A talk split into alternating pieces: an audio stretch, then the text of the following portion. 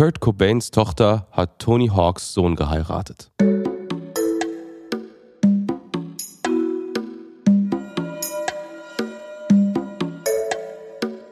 Friendly Reminder mit Carla Kaspari und Kurt Prödel. Ja, und mit dieser wirklich sehr erfreulichen Nachricht herzlich willkommen zum Friendly Reminder Ausgabe Nummer 35. Mir gegenüber im digitalen Raum sitzt Carla Kaspari. Hallo Carla. Hallo Kurt und danke für diese erfreuliche Nachricht. Die können wir brauchen in diesen nasalen Tagen, sag ich mal. Du klingst ein bisschen angeschlagen, wenn ich das direkt so sagen darf.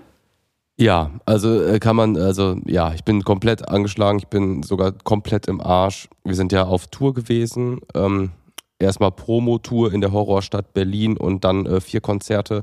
Und jetzt hat es uns alle abgeräumt und wir müssen die nächsten drei Termine verschieben. Es geht einfach nicht. Wir sind einfach zu gesundheitlich im Arsch. Es geht nicht. Und äh, ja, es ist sehr es sind sad, sad and sick days. Bei ja, es ist super schade. Ja. Ich hatte mich auch auf das Konzert am Freitag in Köln natürlich schon sehr gefreut. Aber so ist es, ne? Es ist, äh, es ist die Erkältungssaison und es hat euch anscheinend ähm, dahingerafft jetzt für so ein paar Tage. So ist es. Ja, es war halt auch so, dass unser Album Release ja sehr nah an der Tour auch dran war. Da war ja eigentlich auch gar, gar nichts so an Zeit zwischen. Und das heißt, wir waren so auch diese Promoreisen machen, da hast du schon viele Leute getroffen. Und dann ist ja dieser Temperaturdrop passiert. Eigentlich mhm. zum zwei Tage vor Tourbeginn war es auf einmal irgendwo sieben Grad oder irgendwie so. Und ähm, das war dann schon heftig und unsere Show ist halt auch ja, die so 75 Minuten oder etwas länger. Und das ist halt körperlich auch extrem anstrengend. Das ist halt ein komplettes Workout mit der Musik, die wir machen. Das ist einfach nicht, also es ist auch wahrscheinlich sogar äh, gefährlich, das unter solchen Bedingungen zu machen und halt generell Konzerte zu geben, wenn man krank ist, ist auch den Leuten gegenüber nicht so geil. Von daher, ja, es ist auf jeden Fall, ja, ein bisschen down bin ich auf jeden Fall. Ja, ja das verstehe ich. Aber erzähl doch mal ganz kurz uns und den lieben Friendlies, die wieder dabei sind, hier zur 35. Ausgabe des Friendly Reminders ähm, wie die Konzerte bis dahin so waren. Ich glaube, es kamen auch ein paar Fragen in der, in der Interaktions-Kommentierfunktionsleiste ähm, äh, auf Spotify. Haben ein paar Leute nachgefragt. Ähm, willst, du das, willst du das noch kurz erzählen? Also ich kann nur Gutes darüber sagen. Das war halt auch seit langer Zeit mal wieder ähm, eine eigene Tour und ähm, das war total toll. Also Hamburg, Berlin waren mega. Dann haben wir halt auch so zum Beispiel ähm, das erste Mal in Oberhausen und in Düsseldorf gespielt. Das war halt erheblich kleiner, aber es war trotzdem halt total die krasse Erfahrung und ähm, ich kann nur Gutes darüber sagen und hätte mir jetzt gewünscht, die letzten drei Termine auch einfach direkt durchzuziehen. Aber it is what it is. Aber wie geht's dir denn eigentlich? Bist du noch fit? Bist du auf dem Bein? Bist du im sogenannten Saft? Ähm, ja, ich bin auch selber ein bisschen verwundert, weil so um mich herum eigentlich alle gerade angeschlagen bis krank sind und ähm, ich bin aber noch verschont geblieben bislang. Vielleicht, weil ich auch, ich, ich habe das ja auch erzählt, äh, vor meinem Inselurlaub war ich, so, war ich ein bisschen lediert, aber das geht jetzt eigentlich. Hast du noch so äh, aufgepushtes Immunsystem von der Inselerfahrung, vom Insel-Lifestyle. Du, die Vitamin D-Speicher sind noch voll. Ja. Und ähm, viele spanische Zitronen gegessen. Das hält noch ein bisschen vor, wahrscheinlich. Ja. Bist du, wenn du krank bist, auch im Ingwer-Tee-Game? Auf jeden Fall. Ich bin aber, muss ich dazu sagen, immer im Ingwer-Game. Also eigentlich täglich. Vor allem, also gerade in der äh, kälteren Jahreszeit. Ähm, ja, du nicht, oder was? Bist du Doch, 100 Prozent, aber also Ingwertee explicit nur, wenn ich krank bin oder gefühlt habe, das Gefühl habe, ich werde krank. Ich würde dich gerne mal, ähm, beschreib mal deine Ingwertee-Routine, weil das ist ja auch, ich finde, eine gewisse Philosophie, wie man den Ingwertee approacht. Äh, wie machst du das? Wie sieht dein Ingwertee aus? Ähm, also ich habe äh, da, da zwei verschiedene. Also wenn es schnell gehen muss, dann mache ich einfach ähm, Scheiben und dann aufgießen mit, äh, mit einer frisch gepressten Zitrone und ein bisschen Honig wenn ich richtig viel Zeit habe. Aber sorry, sorry, sorry, sorry. Das, damit kann ich überhaupt nichts anfangen. Also, ähm, kommt das gleichzeitig rein? Welche Temperatur machst du dein Wasser? Machst du die Zitrone? Wann machst du, also ich will den Ablauf verstehen. Das okay. geht mit Details. Du gehst ja richtig in die, in die Details ganz am Anfang. Ich erzähle dir das gerne, würde dich aber bitten, lieber Kurt, obwohl du krank bist, dass du währenddessen vielleicht unsere Podcast-Kerze anmachst. Draußen regnet es in Strömen. Es ist ähm, fast schon Ende Oktober. Der Herbst ist sowas von am Start. Kurt Brödel hat eine dicke Erkältung und macht jetzt die Podcast-Kerze an. Und ich erzähle. Ich habe sie noch nie so gebraucht. ich, wie ich meinen Ingwertee äh, aufbrühe. Nee, ach, das ist einfach, die, die Stücke kommen da rein und dann wird aufgegossen, dann, also mit heißem Wasser und dann kommt erst die Zitrone, weil ich mir immer einbilde, dass wenn das Wasser zu heiß ist, dass dann die Vitamine des, der, der Zitrone, das Vitamin C zerstört, was wahrscheinlich kompletter Quatsch ist. Nee, Und das so, habe ich auch ähm, auf der seriösen Quelle fragmutti.de ähm, Ach, guck gelesen. mal. War meine, war meine weibliche Intuition an der Stelle auf jeden Fall. Ja, du hast es einfach. Ähm, genau, und dann zum Schluss noch so ein bisschen Honig. Aber das ist, wie gesagt, die, die schnelle Variante. Wenn ich richtig viel Zeit habe, oder sagen wir mal, wenn ich richtig krank bin und sowieso gar nichts anderes machen kann, dann mache ich das so, dass ich Ingwer Wasser koche. Das heißt, ich setze einen Topf mit Wasser auf und da drin wird Ingwer gekocht über eine längere Zeit. Also sagen wir mal so 20 Minuten bis eine halbe Stunde. Und dann ist das so, ein, so eine Art Sud, den ich dann über den ganzen Tag verteilt so trinke. Ah, okay, das ist dann die Pro-Variante. Ja, und weil das, weil das hat das, das Gefühl, ein Schluck und es, es zieht dir alles raus. So, Ja. im positiven Sinne. Wie ist es bei dir? Was ist deine Routine noch ganz schnell? Also sie ähnelt ähm, deiner ersten Version mit, ähm, ich habe da so ein eigenartiges Konzept. Also ich mache Ingwerscheiben und wenn ich krank bin, halt auch wirklich brutal viel. Dann gieße ich in Tasse 1 das Wasser auf, lasse das so fünf Minuten ziehen, dann gebe ich die Zitrone dazu, dann hole ich Tasse 2, da kommt ein äh, Sieb drüber und gieße Tasse 1 in Tasse 2, wodurch die äh, Wow. durchweichten Ingwerscheiben in einem Sieb bleiben. Und dann nehme ich die Knoblauchpresse, falte die einzelnen Ingwerscheiben und presse noch das letzte Potenzial aus dem Ingwer raus. Ja, liebe Friendlies, ähm, mit diesen, diesen zwei bis drei Superrezepten für euren Erkältungsherbst gehen wir, würde ich sagen, lieber Kurt, langsam über zu unseren Fragen. Wie wär's? Äh, sehr gerne. Wir haben, ich glaube, vor zwei Folgen eine ähm, Frage bekommen von Nico Schmidt. Liebe Podcast-Legenden, sehr nett. Ich teile eure Meinung zur Chaosstadt Berlin, würden mich aber über ein Ranking über andere deutsche Großstädte freuen. Und ich würde da vorschlagen, lieber Kurt, dass wir beide einfach mal so unsere Top 3, vielleicht Top 3 Großstädte hier einfach mal droppen mit einer ganz kurzen Begründung. Fang du doch Also, mal an. es gibt halt jetzt auch nicht so viele. Ne? Das Ja, ist genau. ja jetzt das Ding. Also wie gehen wir auch in die B-Städte, in die C-Städte? Ähm, nee, wir äh, müssen also, schon, also wir müssen bei Großstädten bleiben. Okay, aber wirklich die A-Städte. Die A-Städte, ich würde dem Ganzen gerne eine Sache vorwegnehmen oder, oder so vorschieben. Und zwar würde ich eigentlich sagen, dass man generell nicht mehr in Großstädte ziehen sollte, überhaupt. Also wenn ich das nochmal machen äh, dürfte, ich sag mal so meine, ähm, man zieht von zu Hause aus und überlegt sich so, wo will man hin und so. Ich würde mir eine, ich würde mir so eine Stadt wie Göttingen oder so aussuchen. Oder so Ja. Kassel. Weißt du, so was, was Kleines. Und da würde ich mir so mein Leben aufbauen, weil ich meine, was willst du noch in Großstädten? Also so, so Selbstverwirklichung und so, das läuft sowieso eigentlich ja nur noch übers Internet. Da brauchst du keine Großstädte Das mehr. Ding ist komplett durch. Das ich Ding bin ist so auch nur noch hier, weil ich halt lange hier bin. Genau, so, wenn man lange das hier ist, das und wenn Ding. man hier alles hat. So, ansonsten, wieso, wieso sollte ich denn nach Köln ziehen? Was für Eben. ein dummer Gedanke eigentlich. Ja.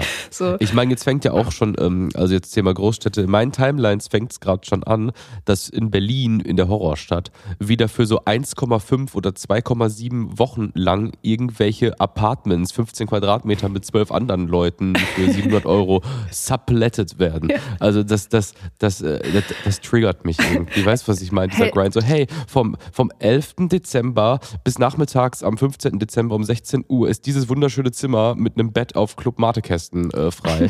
ähm, das kostet 690 Euro und du musst dich nur noch um, ein, um irgendwas noch kümmern. Hey Leute, ich bin jetzt immer eben kurz zwei Stunden im Rewe. Wer will mein Zimmer untervermieten? Ja, aber das ist der Vibe. In Berlin, es ist so ernst. 350 Euro kalt. Es ist so ernst. Ja, es ist wirklich so. Also das, es ist eigentlich komplett absurd. Also lasst das mit den Großstädten, vor allem mit Berlin, aber auch mit den anderen Großstädten, zieht in mittelgroße bis kleine deutsche Städte und macht euch da ein gutes, einigermaßen bezahlbares Leben. Also meine Top 3 von den, von den A-Playern ähm, wäre, ich fange mit Platz 3 an. Bitte. Das ist für mich Frankfurt. Nein, das Da, wollte ich ähm, auch sagen. Da war ich nämlich äh, irgendwie nur mal in der Durchreise, aber ich fühle die Stadt. Die Stadt ist irgendwie cool und die hat irgendwie was. Ganz abstrakte Beobachtung. Ist auch dein Platz 3. Ja, es ist leider auch mein Platz 3. Ich war da jetzt schon ein bisschen öfter und ich musste jetzt auch wieder daran denken, weil es war natürlich die Buchmesse, auf der ich dieses Jahr nicht war, aber trotzdem ähm, hat man Frankfurt viel gehört und so. Und ich finde auch, dass da so ein, so ein ähm, äh, ich will jetzt nicht Vibe sagen, aber es ist so eine Atmosphäre in dieser Stadt, die ich jetzt äh, die paar Mal, die ich da war, ähm, spüren durfte. äh, die irgendwie gut ist. Es ist so, so, so rough und so. Ich mag auch so, so Städte wie, es ist ja Hessen, ne? ich will jetzt nichts Falsches erzählen, aber Frankfurt ist Hessen ja. und das ist irgendwie so ein, so auch so Städte wie so Mannheim oder so. Das ist mhm. so, ich, ich mag das irgendwie, obwohl das sehr, ähm, sehr unfreundlich ist oft, da habe ich den Eindruck, also die Leute und so, aber irgendwie, ich komme damit ganz gut klar und ich mag so diese, irgendwas ist da, was so, was ich, was ich irgendwie speziell finde und cool. Ja, und Frankfurter Flughafen hat auch einfach den geilsten Vibe, so absolut äh, Lieblings, Lieblingsflughafen. Ja, Flughäfen allgemein irgendwie, irgendwie guter Vibe. Da ne? habe ich letztens auch wieder ja. gedacht, als ich auf der Insel war. Das sind so irgendwie, sind so Flughäfen, sind so die, ähm, ich weiß nicht, sowas so wie so die letzten Bastionen des, des das ist so unverfrorenen Kapitalismus oder so. Weißt du, was ich meine? Das, so, das ja, so das, äh, das klingt so negativ. Nein, ich finde, das nein, ist eher einer der wenigen, ähm, äh, wo gereist wird, wo Organisation ist, wo noch was funktioniert. Das ist einfach das Ding. So, irgendwie ist es möglich, irgendwie auf die Minute genau in Cape Town anzukommen und du bist gut gelaunt, aber es ist halt nicht möglich, irgendwie äh, zwei Stunden nach irgendwie Krefeld oder so zu fahren aus Köln raus, ohne Nervenzusammenbruch und die, äh, die Läuse zu bekommen. Ja, und vor allem, du kannst halt nicht nachhaltig sein an einem Flughafen. Das heißt, es wird auch nirgendwo äh, versucht, nachhaltig zu sein. Und ich finde, das ist als Ort an sich schon so besonders, weil ansonsten wird überall versucht, irgendwie grüner und nachhaltiger und so weiter und so fort. An Flughäfen ist das einfach, kann, kann das nicht passieren. Alle wissen, dass die sich an Flughäfen aufhalten, so nein, hier ist nichts nachhaltig. Und deswegen dachte ich so, letzte Bastion von, wir hatten einen durchglobalisierten Kapitalismus, ohne das jetzt negativ zu meinen, einfach beobachtend. Ja, es ist halt, also zum Beispiel jetzt auch on, auf Tour, wir sind dann auch so nach Berlin wieder mit der Bahn gefahren für die Promosachen und so. Und es ist einfach, diese Bahnreisen, es ist wirklich jetzt so richtiger Allmann-Talk, aber es macht einen halt wirklich fertig. Es ist auch wirklich, ich bin in einem Alter, wo eine gewisse Grundhygiene irgendwie zu meiner Lebensqualität hört. Es ist einfach widerlich, es ist einfach komplett ekelhaft. Ich sitze lieber in Ryanair für 19 Euro nach Malle und da ist irgendwie das sauberer und irgendwie gepflegter als auf diesen Horrorbahnreisen. Also was du da halt, ich pack das nicht mehr. Lieber Kurt, bevor du jetzt anfängst, in einem Podcast über die Deutsche Bahn zu lästern, würde ich dich bitten, ja, dein, Ich bin Deutscher, dein, bin Podcast-Mann aus Köln. Es tut dein, mir leid, ich bin angeschlagen. Dein Platz zwei der, der deutschen ähm, Supergroßstädte, um sie einmal zu verkünden. Platz zwei ist Köln bei mir. Okay, wow. Das finde ich krass ja. gerade, dass das nicht Platz eins ist. Ja, aber dann wäre es ja nicht mehr Köln für mich. Also es ist, Köln ist halt ein maximal zweiter Platz und das ist so part of the deal. Ich finde Köln halt, also wie man vielleicht in 35 Folgen und gefühlten irgendwie 24 Stunden Labermaterial rausgehört hat, finde ich, finden wir ganz solide hier. Ist okay. Ähm, Köln ist toll, ähm, aber ist es kein Platz 1 für mich. Wie ist es bei dir? Ähm, also bei mir ist es, ist es schon Platz 1.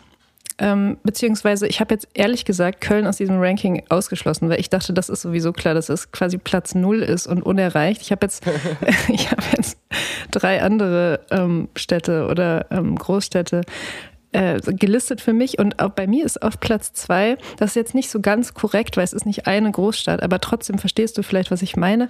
Es ist bei mir das Ruhrgebiet. Ah ja. Weil das Ruhrgebiet ist eigentlich sowas wie ein gutes Berlin, mitten in NRW. Also es ist auch so ein bisschen so von der Mentalität, ne? Es hat, es hat wenig mit zum Beispiel so einem, so, so einem Rheinland zu tun. Es ist irgendwie direkter, fast so ein bisschen norddeutsch, ähm, gepaart mit so Berliner Schnauze, also irgendwie das so, ne? Und du hast halt so ein Netz von Städten wie Essen, Bochum, Dortmund, Duisburg, so was alles innerhalb von Maximum halber Stunde so zu erreichen ist. Das heißt, es ist eigentlich wirklich wie Berlin, nur, nur halt nicht Berlin, sondern eben äh, Netzwerk aus Städten. Und das ist, das ist eigentlich perfekt perfekt. Also ich glaube, ähm, es geht äh, fast nicht besser als, als äh, Ruhrgebiet, als wenn man das als Großstadt sieht. Und ähm, ja, deswegen Platz zwei. Heißt du, heißt das, du, du sprichst dich dafür aus, dass das Ruhrgebiet als, als einfach Gesamtstadt anerkannt wird? Genau, ja. Und dass man das vielleicht so ein hypermodernes, superschnelles Straßenbahnnetz macht, das eigentlich zu sagen, ich fahre jetzt äh, äh, nach Kreuzberg oder wie die sagen, nach Xburg, äh, oh einfach, Gottes ich fahre jetzt nach Essen. Mal essen und Kaffee trinken. Ja, genau, aber so ein bisschen so ist es ja schon. Also der RE1 oder auch andere Regionalexpresse verbinden diese Städte ja schon ähm, innerhalb von, von wenigen Minuten und ähm, das ist, äh, das könnte natürlich alles auch noch schneller gehen, aber ich will jetzt nicht schon wieder anfangen, über die Deutsche Bahn zu lästern. ähm, du, es ist halt es ist wirklich geil mit der Deutschen Bahn, weil im Endeffekt äh, alle, die Witze drüber machen in Late-Night-Shows, in Podcasts, auf Blue Sky, auf X, whatever, man belächelt das so. Aber ich habe da so ein ganz christliches Verständnis einfach gerade für. Nach 35 Folgen ist das dann doch so, wenn man alles abmeißelt an sich, so dass das Thema bleibt, das wird auch bestehen bleiben und da ist so viel angestauter Frust. Also ich finde, da muss sich niemand für schämen und auch niemand zu cool für sein. Denn man kann es nochmal offiziell sagen, für den Wirtschaftsstandort Deutschland ist das, was da mit der Deutschen Bahn und mit der Handy, Handygeschwindigkeit hier mit Internet und so passiert, eine Katastrophe. Können wir nochmal noch so festhalten, oder? Können wir auch einfach einmal hier so festhalten. Danke dafür. Liebe Friendlies, solltet ihr Kurt Prödel eine gute Besserung wünschen wollen oder diesen Podcast regelmäßig hören, dann freuen wir uns sehr über eine gute Bewertung oder eine Empfehlung dieses Podcasts. Vielen Dank. Dein Platz 1, bitte, lieber Kurt. Mein Platz 1 ist äh, Hamburg. Mhm. Ähm, für mich so unangefochten, aber es ist eine Stadt, die mir, wo ich mich wirklich, ähm, ich fühle mich nicht auf Augenhöhe in Hamburg. Ich fühle mich wirklich wegdominiert. Ich finde die Leute, die sind cooler, die haben, die sind, die wissen mehr, die sehen cooler aus die sind nice, aber die haben nicht dieses, ähm, dieses Münchener Klischee. Die haben auch wirklich Subkultur, die haben äh, Hochkultur, die haben Wasser. Es ist also die grünste Großstadt Deutschlands.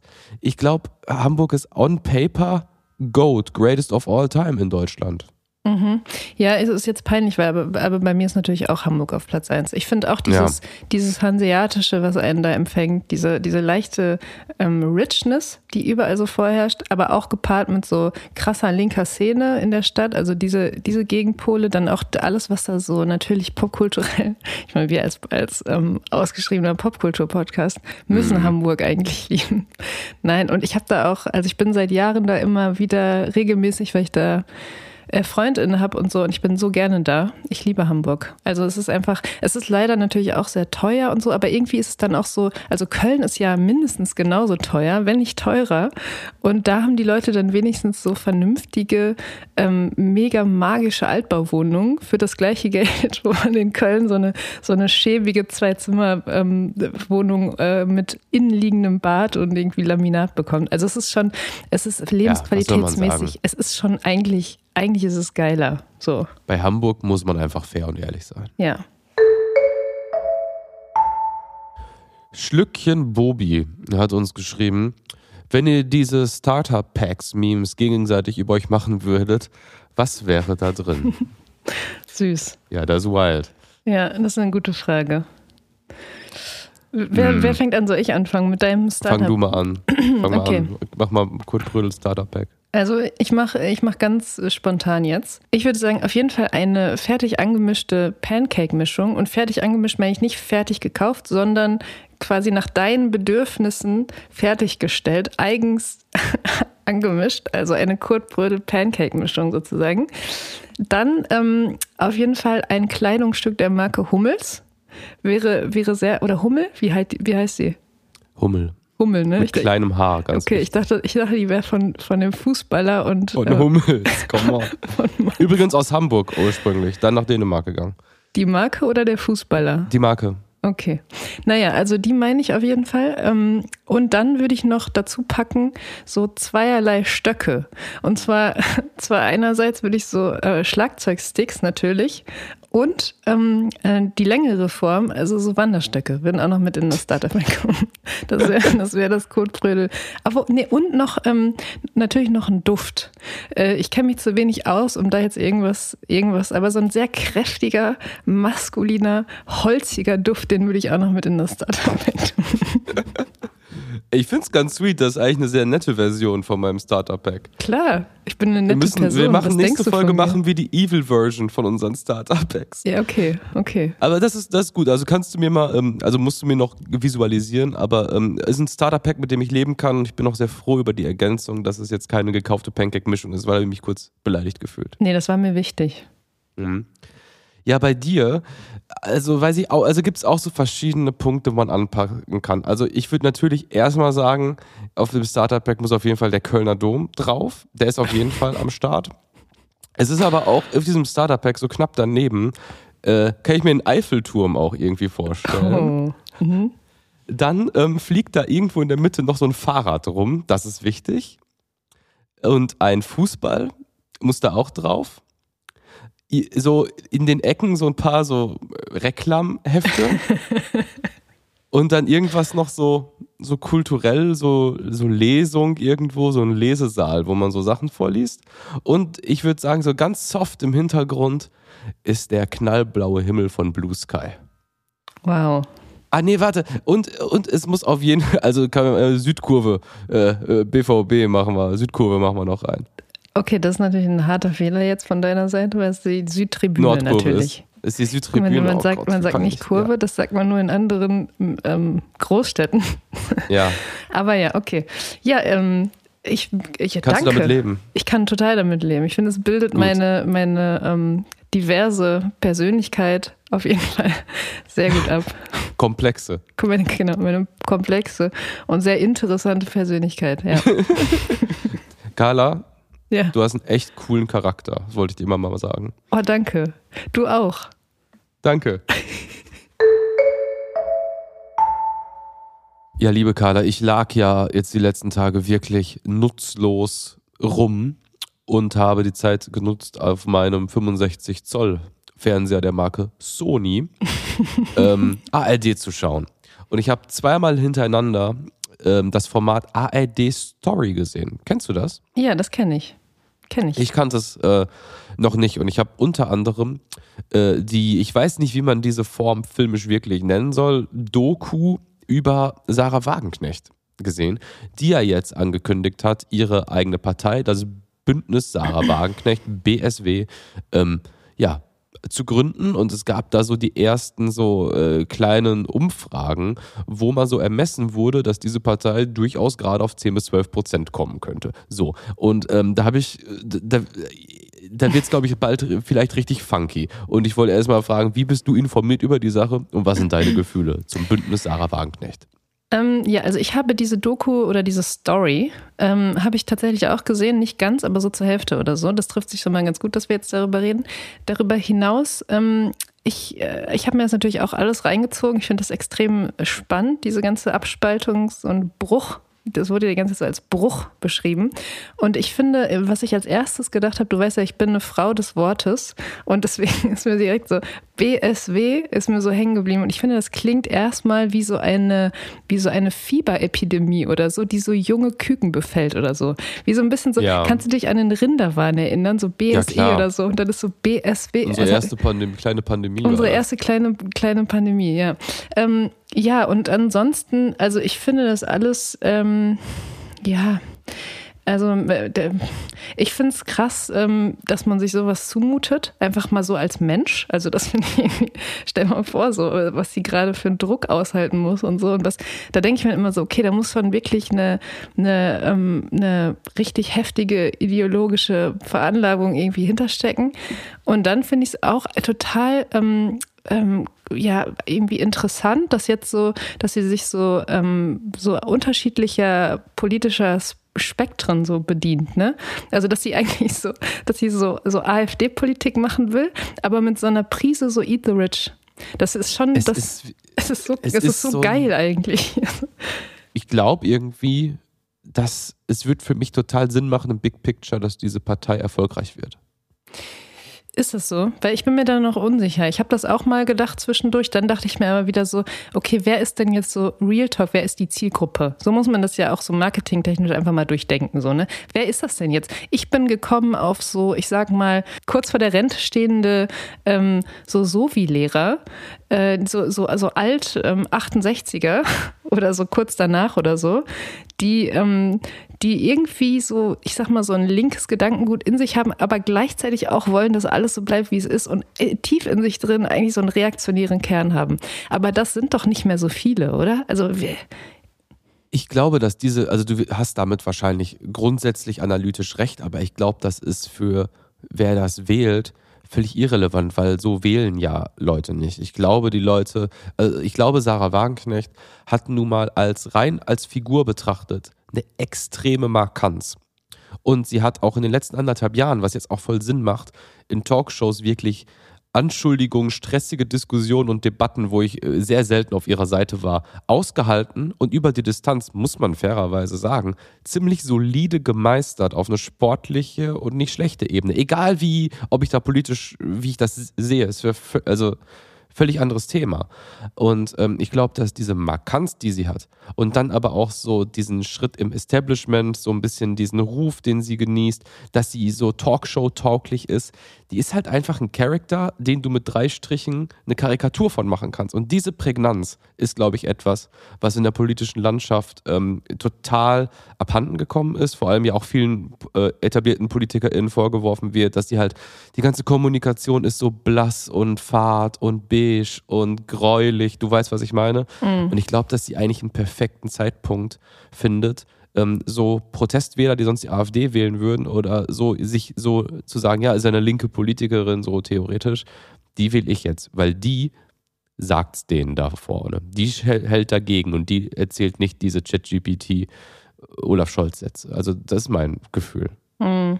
Ja, das ist ja auch eigentlich ihr Programm, ne, mit dem sie jetzt so in den, in, in den Kampf zieht. Weil ich finde, diese Pose nimmt sie auch die ganze Zeit so ein. Sie könnte auch die ganze Zeit mit so einer erhobenen Faust so rumlaufen. So, weißt du, das ist so ihre ganze. Das machen ja die ganze Zeit mit so Fotos. Ja, ja, das habe ich auch gesehen.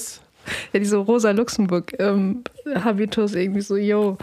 Ja. Ja, aber ja, vielleicht hast du recht. Ähm, man, man kann nur hoffen, glaube ich, dass sich Leute dann, dann doch auch mal über die Inhalte des, des BSW vorher ein bisschen informieren und ähm, sehen, dass da auch einige Punkte einfach, also die sind ja nicht, also Privatmeinung, nicht, nicht so richtig vertretbar und wählbar. Ja, aber es ist halt, ich glaube, an dem Punkt waren wir ja schon öfters auch im Gespräch, so, so, so traurig ist, ich das finde. Ich glaube, dass das, was da drin steht, bei dem politischen Stand, der hier, der gerade halt so, der, der, der, das Klima, was es da gerade gibt, völlig irrelevant ist, bis auf so ganz populistische Sachen, was da im Detail steht und was umsetzbar ist. Also ich glaube, der Frust in so einer ähm, Gesamtbevölkerung ist gerade so hoch, dass, also, dass, irgendwelche Modelle jucken doch keinen mehr, oder? Ja, also klingt mega dystopisch, aber. Nee, du, ja, es klingt dystopisch, aber ich meine, das ist, es ist ja auch alles einigermaßen äh, dystopisch. Und ich, ja, wahrscheinlich hast du recht. Und wahrscheinlich ist es auch gar nicht mehr so ähm, tendenziös, was sie da teilweise fordert, wenn man sich überlegt, ähm, also wenn man an, diese, an dieses Scholz-Zitat auf dem Spiegelcover zum Beispiel denkt, was ja was auch letzte Woche. Ähm, so lost es ist Wahnsinn. Also ich meine, wenn, wenn, ich, ich will das Wort eigentlich nicht, nicht sagen, weil dann sind wir so richtig wird. Und, aber wenn so eine Diskursverschiebung stattfindet, dann ist ja klar, dass so eine Person wie Sarah Wank nicht noch einen Schritt weitergehen kann. Und das ja, vielleicht und halt alles, auch von ja. 0 auf 100 gefühlt so. Wahnsinn. Also ich muss wirklich sagen, ne, dass, man kann das alles so beobachten und so und dann darüber sprechen und dann hört sich das alles nicht so schlimm an. Aber ich, das hat mich so richtig, also für mich mich persönlich war es so eine kranke Zäsur. Dieses Cover, das muss man sich mal vorstellen, dass eine CDU-Kanzlerin noch vor, vor ein paar Jahren, 2015, ähm, sich irgendwie hinstellt und sagt, wir schaffen das. So. Und dass jetzt im Jahr 2023 ein sozialdemokratischer Kanzler auf, auf diesem Cover ist und sagen, wir müssen, wir müssen abschieben, so. Was, also, da, da kann, kann, man dann wieder ne, drüber reden, was er eigentlich in dem Interview gesagt hat und wie das inhaltlich zu bewerten ist, bla bla bla. Aber allein die Aussage und allein die Medienwirksamkeit dieses Covers, boah, ich bin Oder so. die Medienstrategie als solche, genau. das anders ist aus so aus der Überforderung, die, glaube ich, viele, die sich politisch äh, mit ja, der Weltlage, sage ich mal, befassen. Anders holt man aus den Leuten gefühlt auch gar keine Reaktion mehr raus, außer ein ernster Scholz, glossy fotografiert mit so einem Satz, wo man denkt, das hat irgendwer gefotoshoppt. Ja, aber ganz, also wirklich, da, da ist ja wirklich eine Strategie hinter. Das haben Leute so, so entschieden, dass das so zu machen ist.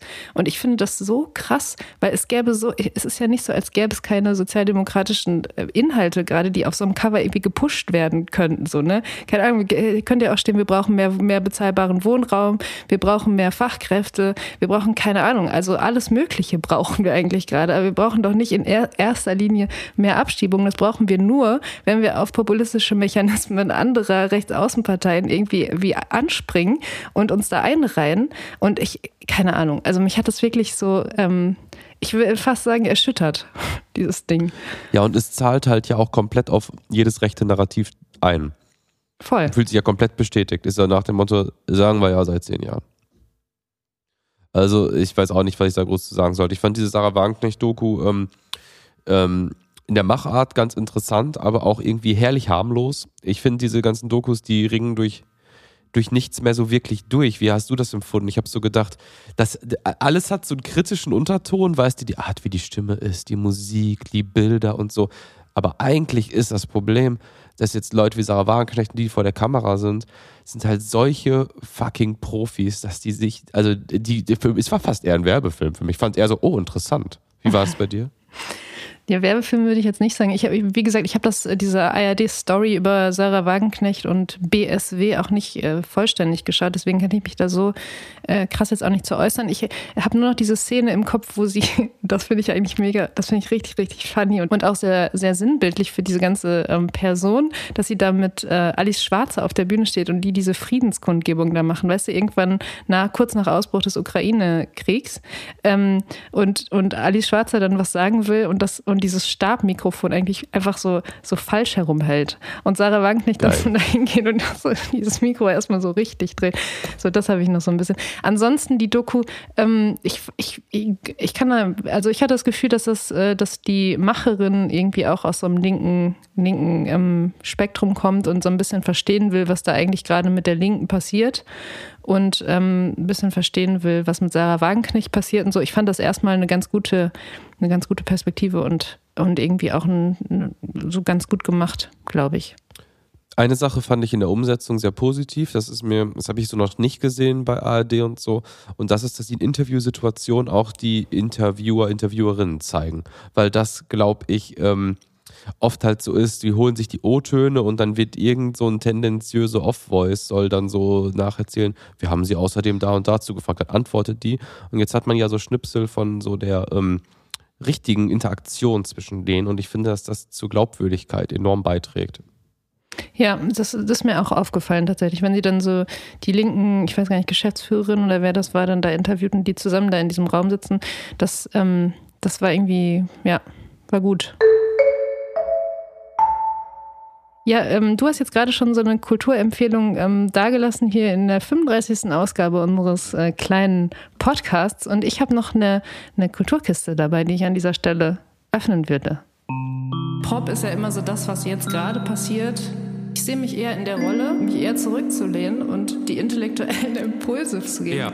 Ich würde das so umschreiben, dass wir uns eine popkulturelle Beobachtungsperspektive aneignen. Seit ich diese Approbation habe von meinem Lektor aus dem Kulturbetrieb, bin ich noch viel glücklicher mit diesem Podcast. Carlas Kulturkiste. Ja, lieber Kurt, es war, du hast es vielleicht mitbekommen, es war ähm, äh, Buchmesse. Jetzt, ähm, das vergangene Wochenende sozusagen. Und das ist immer, fällt immer in den Zeitraum, in dem auch der Deutsche Buchpreis verliehen wird. Und ähm, das, ist, das ist auch passiert und gewonnen hat das Buch Echtzeitalter von einem österreichischen Autor namens Tonio Schachinger. Hast du, kriegst du sowas eigentlich mit oder ist es. Nee, sowas kriege ich wirklich nicht ähm, so wirklich mit, außer wenn ich ähm, äh, nach ARD Story noch hängen bleibe und dann TTT oder ähm, so kommt. Das ist nichts, was ich aktiv verfolge. Okay. Ja, ich äh, verfolge das auch jetzt nicht so mega aktiv, aber ich kriege solche Sachen dann natürlich schon, schon mit. Und in dem Fall muss ich sagen, habe ich mich sehr gefreut. Gar nicht auf einer inhaltlichen Ebene, weil das Buch habe ich noch nicht gelesen. Ich habe das nur mal so ausschnitthaft bei, bei einer Lesung gehört. Aber einfach ähm, persönlich, weil ich den Autor kenne und das irgendwie und das, ähm, das ein netter Typ ist und ich mich so auf dieser Ebene einfach wirklich gefreut habe, dass er, dass sein Roman diese Auszeichnung bekommen hat. Und er hat auch eine sehr nette Rede dazu gehalten und so und ich also ich fand es irgendwie, ich fand es cool. Dann ist mir aber eine Sache ähm, aufgefallen, ähm, die ich gerne hier kurz mit dir besprechen würde in meiner Kulturkiste, weil es war dann so, ähm, er bekam dann diesen Preis und so und ähm, schon an dem Abend, aber dann auch die Tage darauf, kamen so Meinungen auf, einfach von Leuten, dass ähm, das Buch nicht das richtige Buch sei, das ausgezeichnet worden wäre. Weil es ist immer so, beim Deutschen Buchpreis, es gibt eine Longlist und dann, dann gibt es aus dieser Longlist heraus, gibt es eine Shortlist und eine Jury entscheidet dann, ähm, welches Buch Buch aus dieser Shortlist sozusagen den, diesen Preis bekommt. So. Und viele Stimmen haben gesagt, dass das Buch nicht das Richtige sei, weil es, es wäre nicht politisch genug. Ähm, es gäbe andere Bücher in dieser Shortlist, die eben, ne, die bestimmte Themen ähm, in den Vordergrund rücken würden, die, die wichtiger seien und diesen Preis deswegen mehr verdient hätten. Kannst du denn mal in einem Satz ähm, was zum Inhalt ähm, des, des Siegers sagen? Pitch mir das mal. Ja, ich, ich, ich krieg's wahrscheinlich nicht ganz so konsistent hin, wie ich sollte, aber es geht, glaube ich, um einen Jungen, der ähm, auf einem Internat ist und ähm, so ein bisschen wird dann äh, auch kritisch äh, beäugt, wie dieses Internatsleben funktioniert. Und es geht ähm, unter anderem, was dich auch sehr interessieren könnte, also wäre tatsächlich auch ein Roman für dich wahrscheinlich. Es geht um ein, es geht um Gaming, weil dieser Junge sich dann ähm, im, ich glaube, Age of Empire 2 oder so sehr, sehr auslebt und dann in diesem Spiel anders als in anderen Bereichen Bereichen seines Lebens sehr, sehr erfolgreich wird und ähm, das da dann auch so aufsteigt und relativ äh, quasi bekannt wird ähm, als Spieler dieses Spiels. Das ist, glaube ich, so ein bisschen der Inhalt des Textes. Und ich muss sagen, ähm, ich habe mich ich, äh, über solche Aussagen wie dieses Buch ist nicht politisch genug. Ich habe mich, ich reg mich richtig auf über so. Ich habe mich jetzt schon wieder beruhigt, weil das Ganze ist ein paar Tage her, aber ich habe mich richtig aufgeregt, weil ich, ich check's einfach nicht. Man muss dazu sagen, letztes Jahr hat ähm, diesen Preis ein hochpolitisches Buch bekommen. Es war das Blutbuch von Kim de l'Horizon. Das ist eine non-binäre Person und das, ähm, das Buch ist äh, autobiografisch biografisch bis autofiktional. Also das beschreibt diese ganze äh, Geschichte dieser non-binären Person und so. Also höchst politisch. Und jetzt dieses Jahr gewinnt dann ein Buch, was vielleicht nicht auf den ersten Blick ein so greifbar politisches Sujet hat. Und alle sind so, nein, also das ist jetzt aber ungerechtfertigt, dass dieses Buch nicht den, nicht den Preis bekommt und so. Und ich finde wirklich, ähm, dass solche Leute einfach checken müssen, dass ähm, Bücher nicht den Anspruch haben sollten oder dass kein Anspruch an Bücher gestellt werden sollte, allgemein nicht an Kunst politisch zu sein. Das ist einfach falsch. Wir haben jetzt auch zum Beispiel in diesem Podcast, wir haben so viel gesprochen über politische Verhältnisse, Politik im Allgemeinen so und alles ist natürlich auf eine Art politisch. Aber es darf nicht der Anspruch an Kunst sein, politisch zu sein. Das geht einfach nicht. Weil Leute stellen sich immer vor, dass wenn Kunst politisch ist, dass es, ah ja, es ist so progressiv und es zeigt uns das und das und so weiter und so fort. Aber man muss daran denken, dass es auch in die andere Richtung schlagen kann. Also es gab zum Beispiel sowas wie, wie den Futurismus oder so, eine Kunstbewegung innerhalb des italienischen Faschismus, die einfach auch genau diese Ideologie und dieses Gedankengut so an die Menschen bringen wollte, so, ne, über Kunst. Also es geht auch über eine andere, also in, in einer ganz anderen Richtung und, und dass Kunst autonom bleibt, das ist super wichtig und ich finde es auch wichtig, dass ein Buch ausgezeichnet wird, was vielleicht dann nicht unbedingt so politisch ist. Das ist, das ist komplett in Ordnung und okay. Und alle Leute, die dann das sofort kritisieren, sollten vielleicht mal einen Schritt zurücktreten und darüber nachdenken, was Kunst denn eigentlich ist und was es bewirken kann und was es auch, wo das auch in Zukunft hinführen soll. So, wenn alles nur noch politisch sein muss. So. Und das habe ich einfach gedacht und das, so, solche Themen beschäftigen mich und ich wollte das hier in meiner Kulturkiste einfach mal kurz da lassen. Es ist halt ein super komplexes Ding. Also ähm, im Endeffekt ist die Frage, äh, es ist ja alles irgendwie, wenn du künstlerisch was machst, ist ja allein so das Medium, für das du dich entscheidest, ist eigentlich eine politische Entscheidung, je nachdem, wie tief man halt schauen möchte.